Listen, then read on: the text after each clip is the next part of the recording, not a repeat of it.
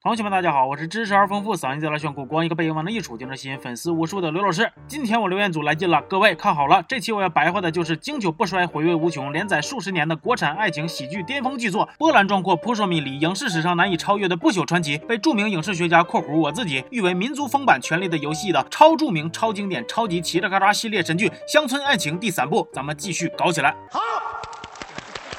虽然说《相爱》第三部的解说跟之前那两期只隔了短短的一年时间，但是考虑到可能还是有同学已经不记得之前讲过啥了，所以先来简单回顾两句。哎呀，我可真是贴心的小可爱呀！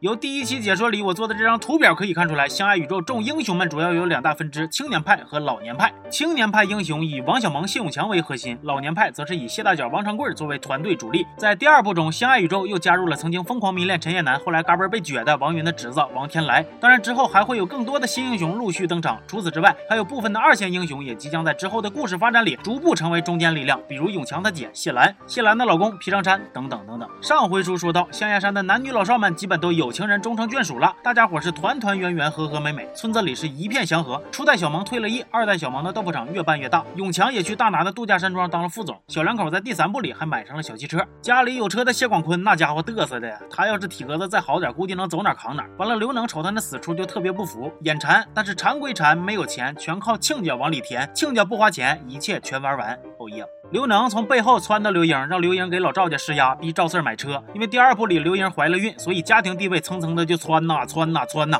窜到老赵家全家都跑肚拉稀的。我管你叫妈行不？别瞎说啊！你弟在这听着呢。最后折腾没招了，两家人选了一个折中的办法。你刘能不就是想长长脸吗？咱办个怀孕庆典不就完事儿了吗？刘能一琢磨，哎，这招行啊！我办庆典既能收礼份子，又能演讲撞牌面，一花两开，没得恨，没得恨呢。没成想谢广坤从中使坏，背地里联合大伙，导致刘能最后一分钱没收着，白请大伙搓一顿。知道真相之后的刘能一来气，就把广坤家的驴放跑了。广坤没了驴，就好比拉面没有宽碗，唱跳没有篮球，是要多难受有多难受。哎呀，我那驴啊，你可别走丢了。你要没了，我活着也没什么意思。爱了坏了走了错了哭了痛了累了倦了困了烦的乱的冷的都是真的。但是让人没想到的是啥呢？这头驴霍霍完刘能的苞米地之后，居然自己回来了。我的快乐会回来的，只要清楚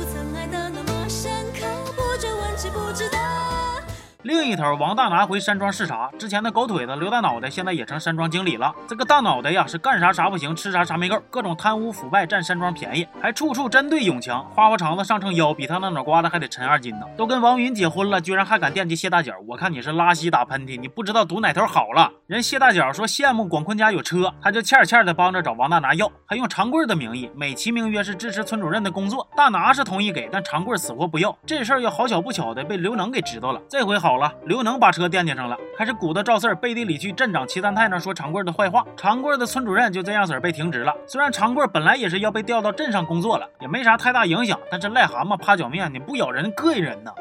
而剧情从这轱辘开始就彻底的炸锅了，乱套了，男女老少全开闹了，细节多了不容易笑了，需要大伙跟我一起头脑风暴了。永强受不了山庄的工作，偷摸辞职，继续鼓捣果园。小萌要跟上海的一家大公司谈合作，之前明恋小萌，后来跟谢大脚的侄女谢小梅结婚的养殖场厂长刘一水，呃，这种绕的程度都是正常操作啊，我相信大伙都能自己克服一下。说这个刘一水看见小萌扩大生产规模了，自己也着急，就打算买设备做奶制品加工。小梅不让，小梅想让一水呢当村主任，一水也不当，俩人就这样子的有了矛盾。村主任这个职位后来也落在了刘能头上。广坤知道之后都气完了，结果刘能回手一刀啊！广坤，这这算啥呀？我再告诉你个好消息，你儿子辞职了，你儿子辞职了，辞职了，辞职了。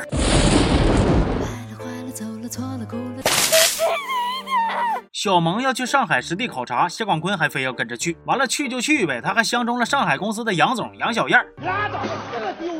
接着由小沈阳扮演的王天来也下场参战了。他之前跟香秀俩人被大果误会过，所以大果一见着他就闹心，总催他搞对象。正所谓大千世界无奇不有，总有那新品种的绿豆乐意被瞅。上海总公司派过来一个帮小萌工作的妹子，叫秋哥，也是杨小燕的闺女。她相中王天来了。哎呀，大妹子，你口味挺刁钻呐。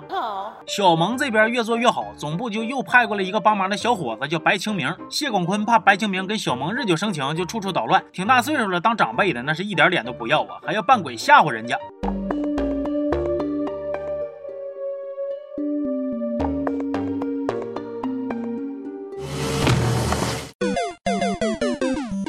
棍子可以说是惊天地泣鬼神，分分钟教你重新做人。广坤耳朵都被打瘸了，刘能寻思这不行啊，咱老哥俩平时该咋掐咋掐，但关键时刻我还得是守护全世界最哏的坤坤呢。于是他从老家接过来一个江湖神医给广坤治病，治的方法也挺特别的，还是捆绑 play。不过后来歪打正着，耳朵还真就给治好了。哎，上哪说理去？另一头，长贵因为吃大拿的醋跟大脚干架，赌气不回家，再加上他调动之后工作也忙，就希望大脚能跟他一起搬到镇上生活。大脚不乐意，全村老少爷们都不乐意。长贵一怒之下拂袖而去，走了，伤自尊了。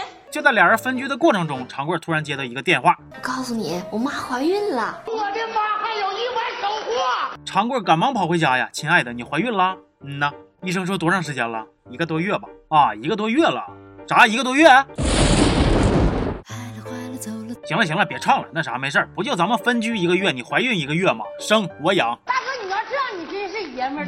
其实啊，是大脚偷摸找那个江湖神医了。呃，那个我意思是找那个江湖神医开药了，然后把内分泌给吃失调了。大脚复查之后重拾清白，这啥狗屁神医也因为非法行医给抓了。该啊！咱们再看看青年派英雄这边，燕南再度登场，结果这回却相中了白清明。谢永强的姐夫皮长山调到镇上当校长了，谢兰不放心，就拜托学校小卖部老板帮忙盯梢。没想到自己反被这痴汉老板给盯上了，一水被朋友坑，没钱投资，就偷摸把房子给抵押了。小梅气急了，离了婚。王天来越是不搭。搭理秋哥，秋哥就越来劲儿；秋哥越来劲儿，王天来就越晒脸。刘英那头就更夸张了，原来她之前的怀孕居然是误诊，老赵就白被刘能熊了好几个月。得知真相之后的玉田就又开始各种欺负他。然后大果那个缺德玩意呢，因为自己心里别扭，就软硬兼施，逼着王天来出去相亲。天来接二连三、四五六的受挫呀，那家伙挫的呀！一个崭新的植物人即将诞生。后来他终于想开了，决定接受秋哥，然后迎接丈母娘的洗礼。而丈母娘杨小燕不来则已，一来迷人，大拿当场就找到了恋爱的感觉。当然，我们的大拿也一点都没含糊，上去就是一顿深情表白。终于，杨小燕被大拿大力的拿下了。他表示自己会好好考虑，给彼此一个机会。你看吧，这就是我强项。不过呢，我发现不管象牙山村的老少爷们们怎么折腾，每当冬天来临，一年即将结束的时候，矛盾也都会随着一起化解。一水后悔了，想跟小梅和好。谢兰也怀了孕，跟皮珊珊俩人把话说开了，决定继续安心好好过日子。